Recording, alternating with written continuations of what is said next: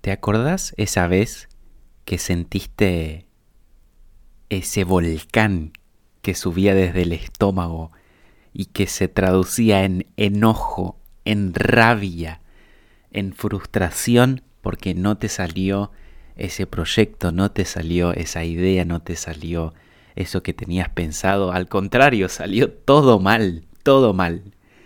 ¿Te acordás de esa vez? Bueno, hoy les voy a dar tres tips de cómo aprender, usar esa frustración a favor y adquirir una nueva habilidad, un nuevo conocimiento. Pero antes, déjame contarte de qué se trata esto.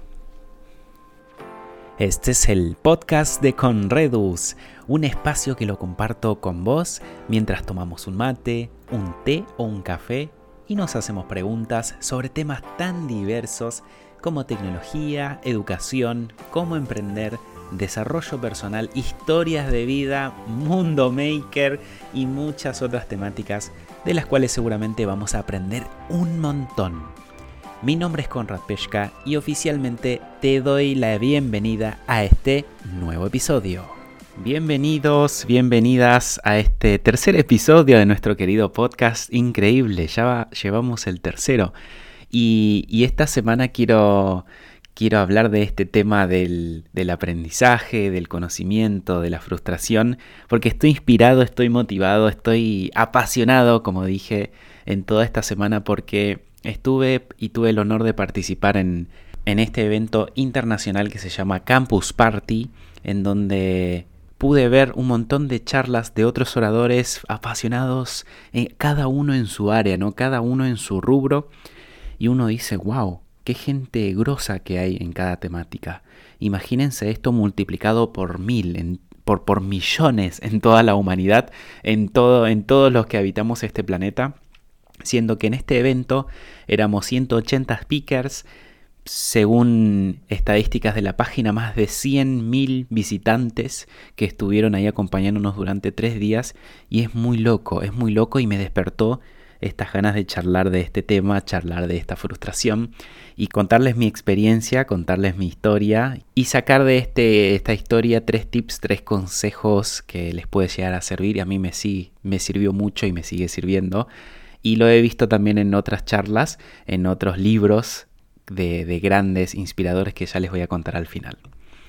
Así que para ya ir entrando en tema, te voy a dejar una pregunta y quiero que, cuando te haga esa pregunta, le, des pausa a este podcast, le des pausa a este audio y te sientes a pensar, te tomes unos segundos, unos minutos para pensarlo y después le vuelvas a dar play y escuches cuál es mi idea, cuál es mi opinión al respecto.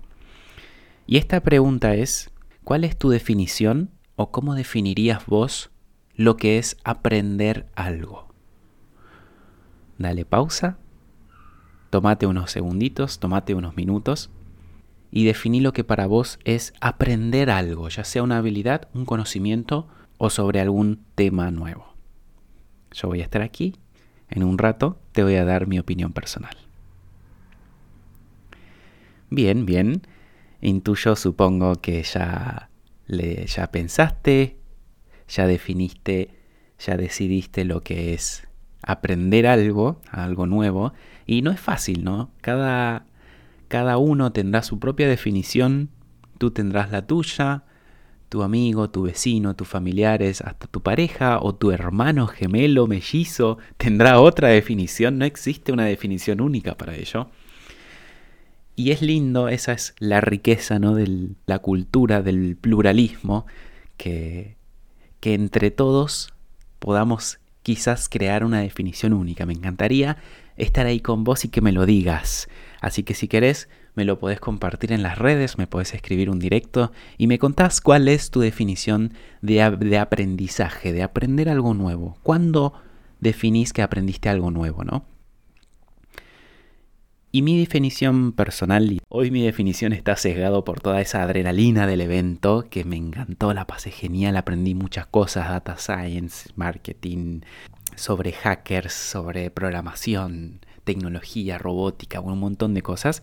Así que hoy definiría que aprendí algo nuevo si me presentan un título, una temática, una habilidad que yo desconocía o había escuchado, pero no está en mi base de datos, que mi base de datos es mi cerebro, es mi mente, que no, no tengo nada, está vacío. No, no se lo podría explicar a un niño, por ejemplo.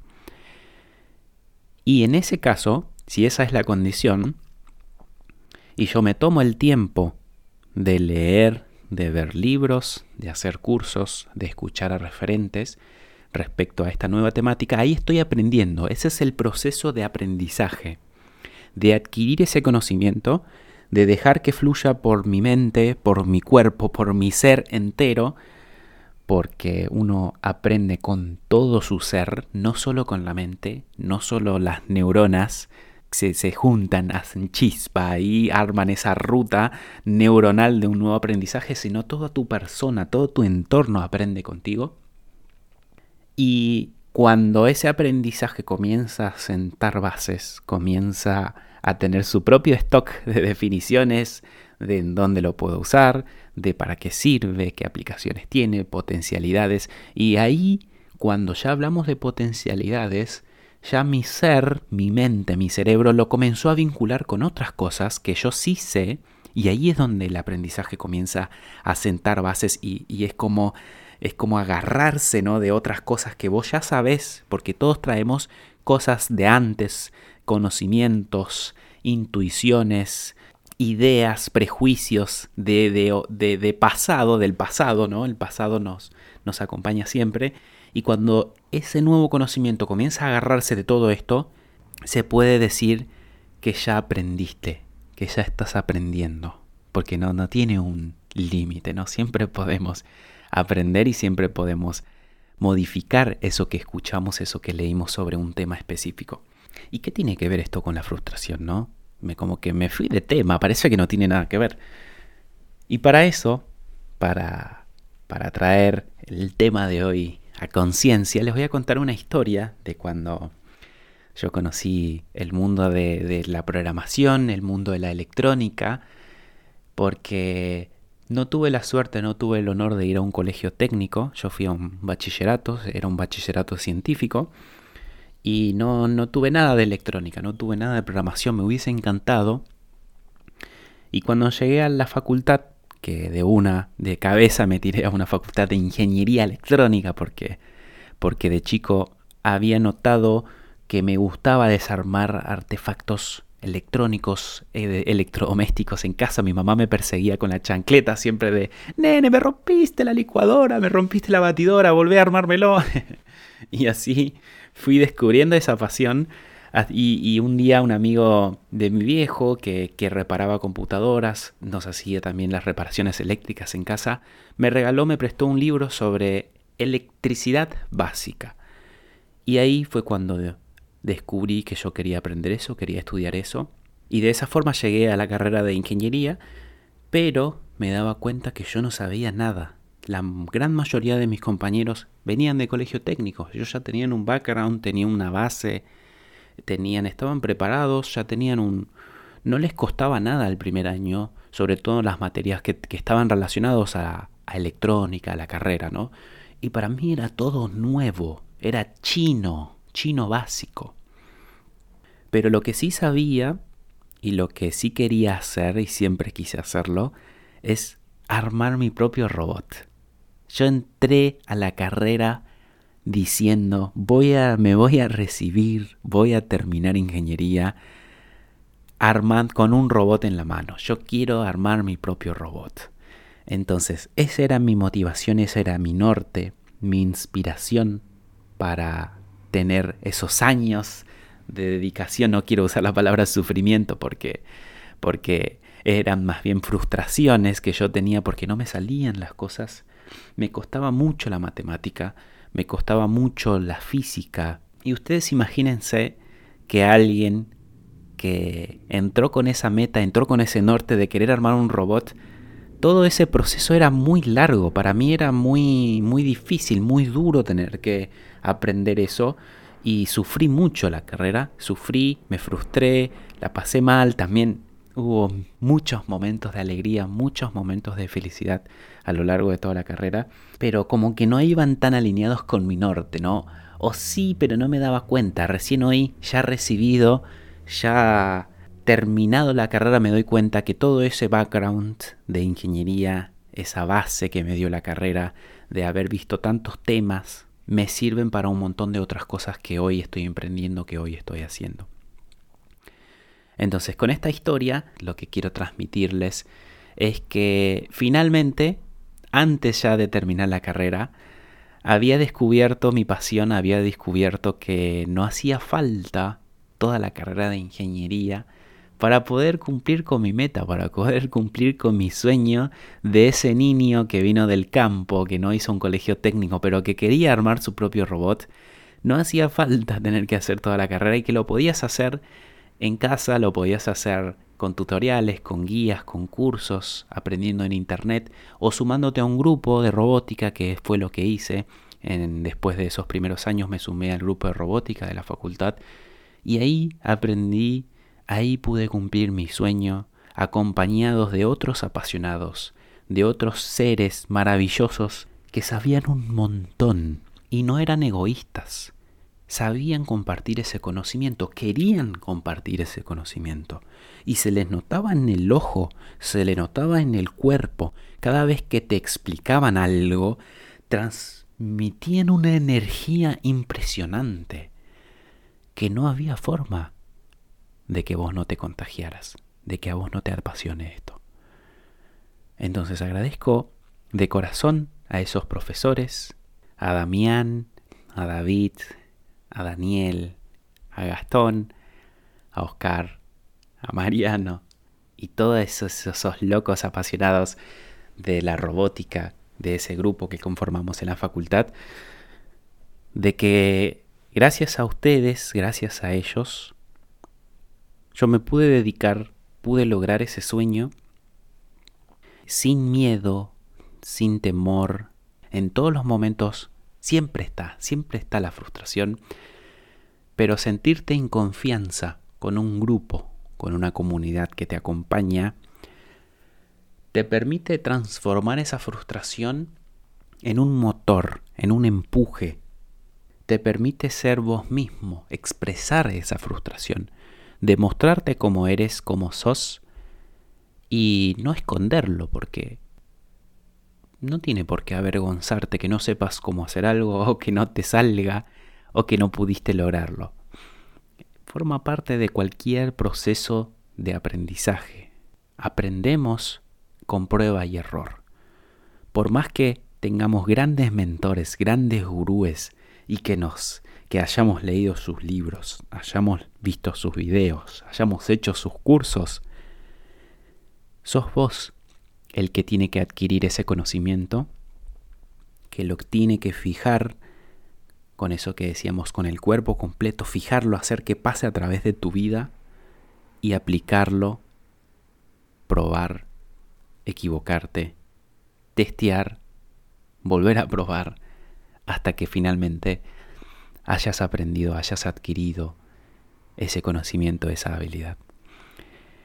Y te quiero dejar tres claves, tres tips que rescato de esta historia, que rescato de mi vida de aprendiz constante, mi vida de docente también, de profe, de alguien que contagia a otros esta pasión y de alguien que transmite este conocimiento.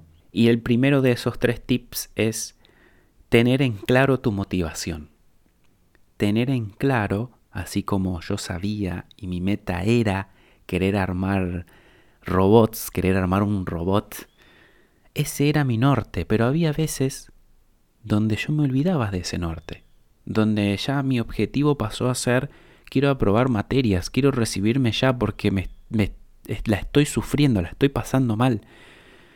Y si yo hubiese tenido en gigante, en un cartel grande en mi habitación que diga, Conrad, acordate que querés armar robots, que ese es tu norte, ese es tu objetivo. Por eso hoy te digo a vos que me estás escuchando ahí, que estás queriendo aprender algo nuevo, estás queriendo adquirir una nueva habilidad, o no te animas a hacerlo, o por ahí estás trabado justo en algo, justo, justo, estás aprendiendo algo y estás trabado, te sentís con mucha frustración que lo más importante es que recuerdes tu norte. Recuerdes por qué comenzaste a aprender eso, para qué quieres aprender eso, a dónde vas con ello, ¿no? Y de la mano con definir ese objetivo, de definir la motivación, el norte hacia dónde querés ir, viene un concepto interesante que es también el de el de fijar un límite, poner métricas, ponerle un valor, un número, de alguna forma que digas doy este aprendizaje por finalizado o doy esta misión por finalizada. Cuando logré esto, cuando obtuve esta cantidad de beneficio o de, o de puntaje o de lo que sea. Pone métricas, tené un objetivo en claro. Yo mi objetivo era armar robots y al final de la carrera terminé armando más de 10 kits de robots educativos que están publicados, están liberados en internet. Hoy día cualquiera los puede replicar. O sea que me pasé. Si mi objetivo era solo armar uno, no hubiese necesitado 10 años de ingeniería, 10 años de cursar una carrera para poder lograrlo. Pero no me arrepiento porque cursar una carrera te da mucho más que solo un título, mucho más que un conocimiento. Es un lugar donde hay otros genios, otros cracks. Es una comunidad, es un lugar hermoso para hacer networking, para, para conocer gente, para tener una red de contactos. Así que ese es el tip número uno, tener en claro tu motivación, tu objetivo, tu norte y que sea medible, ¿no? que tenga un fin, que tenga un principio y que tenga un fin. Eso también te va a motivar cada vez que tengas un bajón, cada vez que sientas esa frustración, ese enojo, ¿no? El de querer dejar todo y estar en Brasil en la playa tomando caipiriña y chao, me olvido del mundo, ¿no? Bueno, en esos momentos es que es necesario una motivación, es necesario retomar el por qué uno está haciendo lo que está haciendo. Tip número 2. Desglosar ese aprendizaje en pequeñas partes. Y esto es clave porque aprender algo, aprender un conocimiento, puede ser muy amplio. Doy un ejemplo. Hoy a mí me gustaría aprender sobre inteligencia artificial. ¡Wow! Qué título, ¿no? Suena allá, suena a la NASA. Suena a que me quiero y me tengo que convertir en un científico más o menos. Inteligencia artificial. ¿Y cómo hago para desglosar eso? ¿Cómo haces, podés hacer vos para desglosar eso que estás queriendo aprender hoy? Bueno, busco en, en internet, busco en cursos, busco en libros, leo los índices leo las guías de estos cursos de inteligencia artificial, por ejemplo, o estas carreras que existen de inteligencia artificial, y me fijo en los temas que necesito saber antes de lograr esa, ese conocimiento final, antes de llegar a ese aprendizaje final.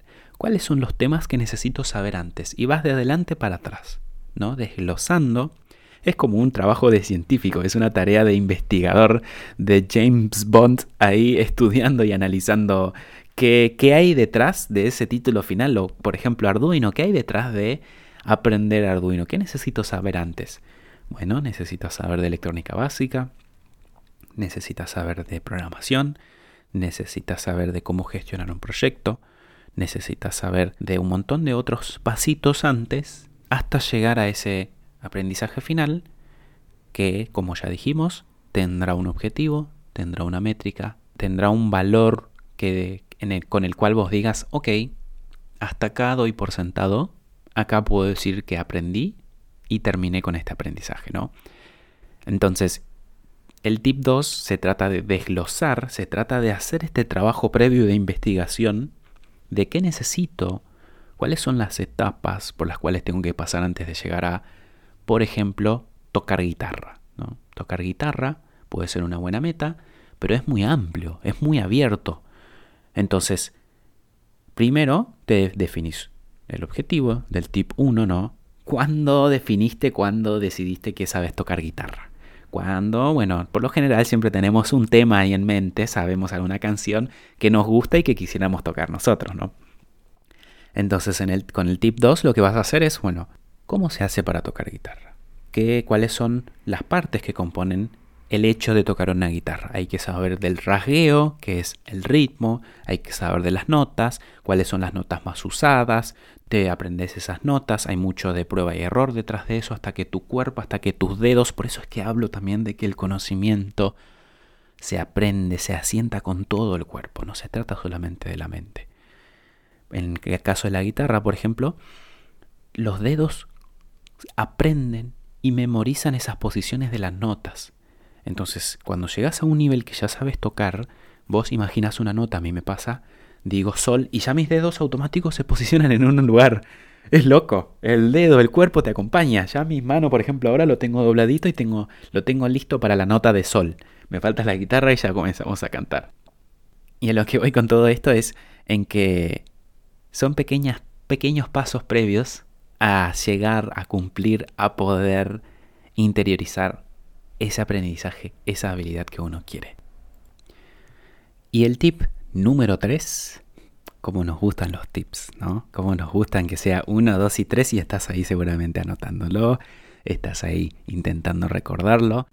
Es lindo, es lindo, gracias, en serio. Gracias por estar ahí escuchándome, gracias por acompañarme en este humilde podcast, en esta otra forma que tengo de transmitir mi pasión, esto que fui aprendiendo también a lo largo de mi vida.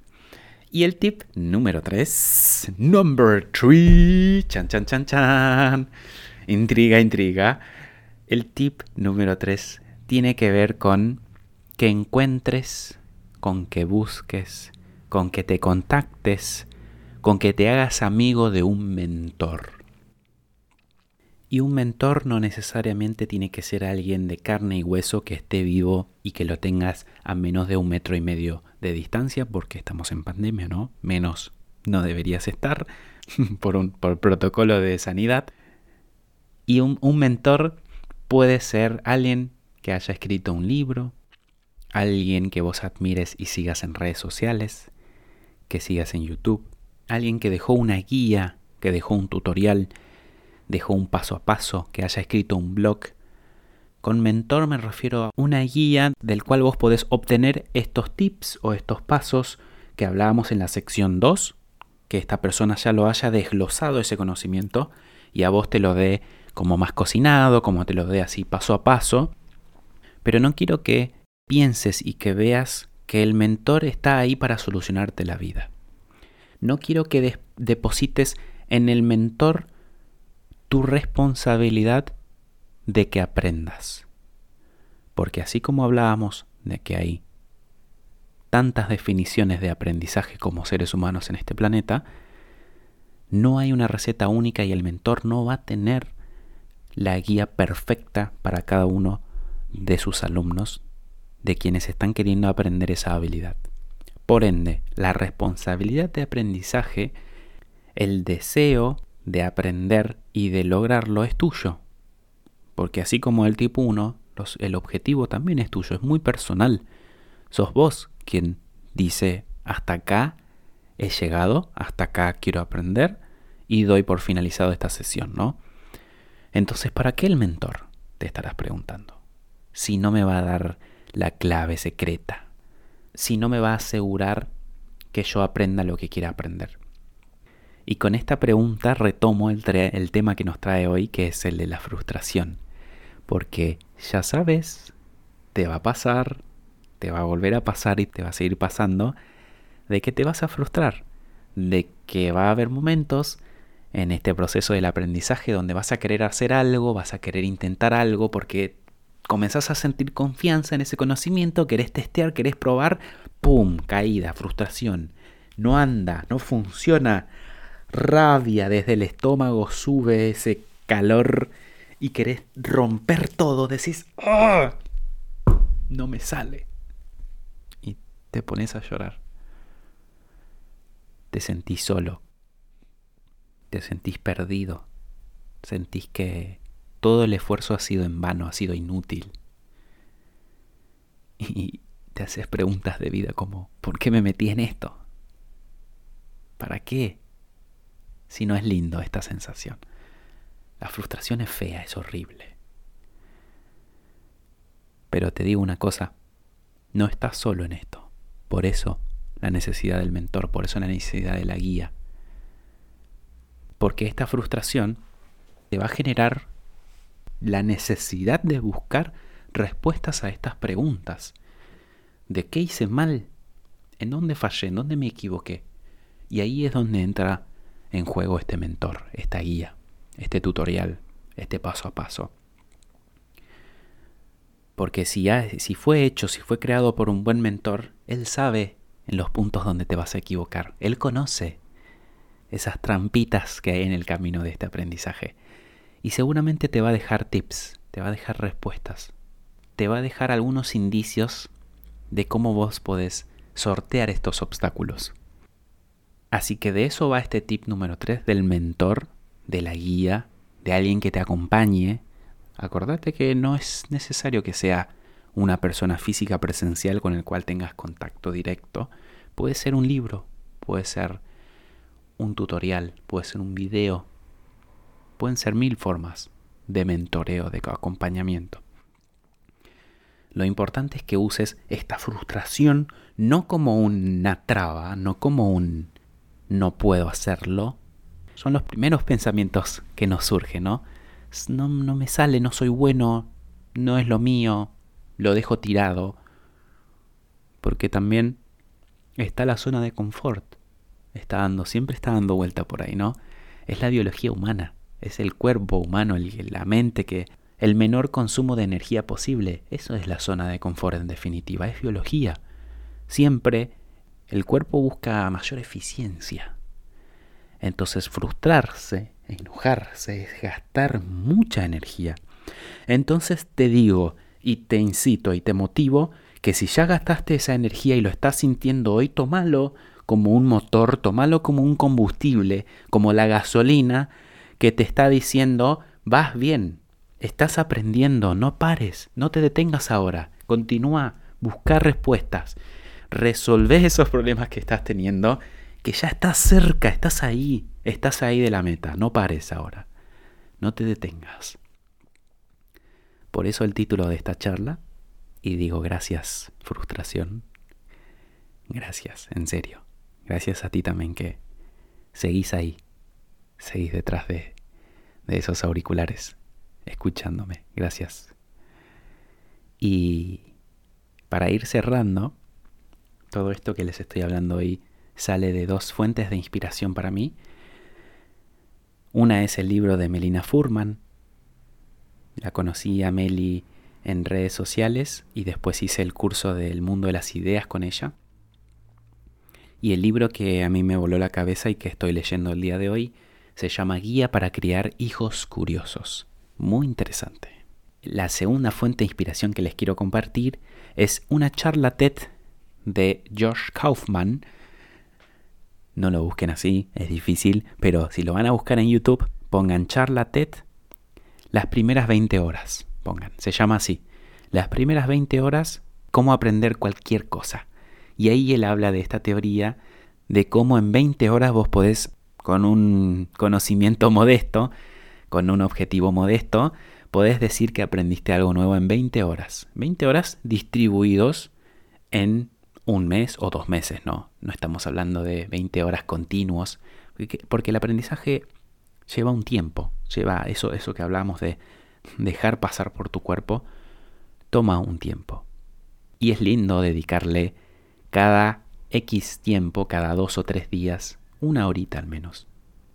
Para ir cerrando ya, te voy a dejar la pregunta del día que ya sabes que a mí me encanta dejarte una pregunta para que podamos seguir esta conversación, ya sea por privado o por redes sociales, que cuando lo compartas me etiquetes y me respondas esta pregunta. Y dice así, ¿cuándo fue y cómo fue la experiencia de máxima frustración que tuviste en tu vida? Eso ha sido todo de mi parte y nos vemos en el siguiente episodio. Y así hemos llegado al final de este episodio. Espero lo hayas disfrutado tanto como yo y te lleves al menos una idea clave me encantaría que me ayudes compartiendo este episodio en tus redes sociales y así también puedas llegar con este valioso contenido a más personas. Sin más, eso es todo de mi parte. Los espero en el siguiente episodio. Chau, chau.